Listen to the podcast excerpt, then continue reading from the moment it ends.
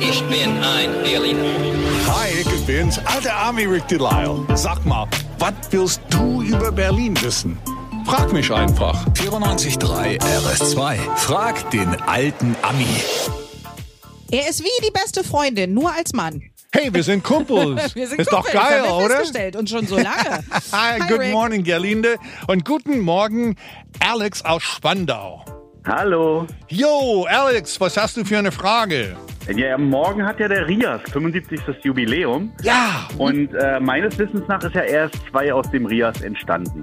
Aber ich frage mich immer, was bedeutet eigentlich die Abkürzung RS2? Oh. Ich bin sehr froh, dass du diese Frage mal beantwortest, weil mir wird sie sehr oft gestellt und ich sage Radiosender. Ah, nee, eigentlich nicht. Also, große Geheimnis. Also, nach der deutschen Wiedervereinigung wurde RIA 2 privatisiert und der Sender müsste umbenannt werden.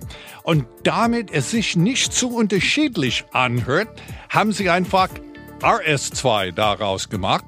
Also, wenn du RIA 2 aussprichst, kommst du ganz schnell an RS2. Ist ja fast das Gleiche. Und jetzt kommst. Das RS steht für...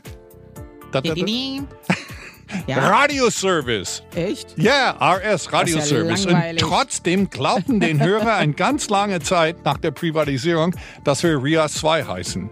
Was sie eigentlich damals wissen wollte, ist, was ist das für eine komische Name für die Olle, die da morgens sendet? Gerlinde? Was ist Gerline?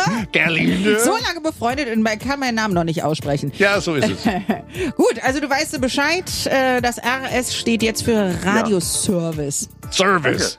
Weißt du Bescheid. Dönerfleisch wird in der Türkei schon seit Jahrhunderten gegessen. Warum der Döner aber trotzdem eine Berliner Erfindung ist, das erzählt uns der alte Ami am Montag. Denn was auch immer du über Berlin wissen willst, Frag den alten Ami. Auf 94.3 RS2.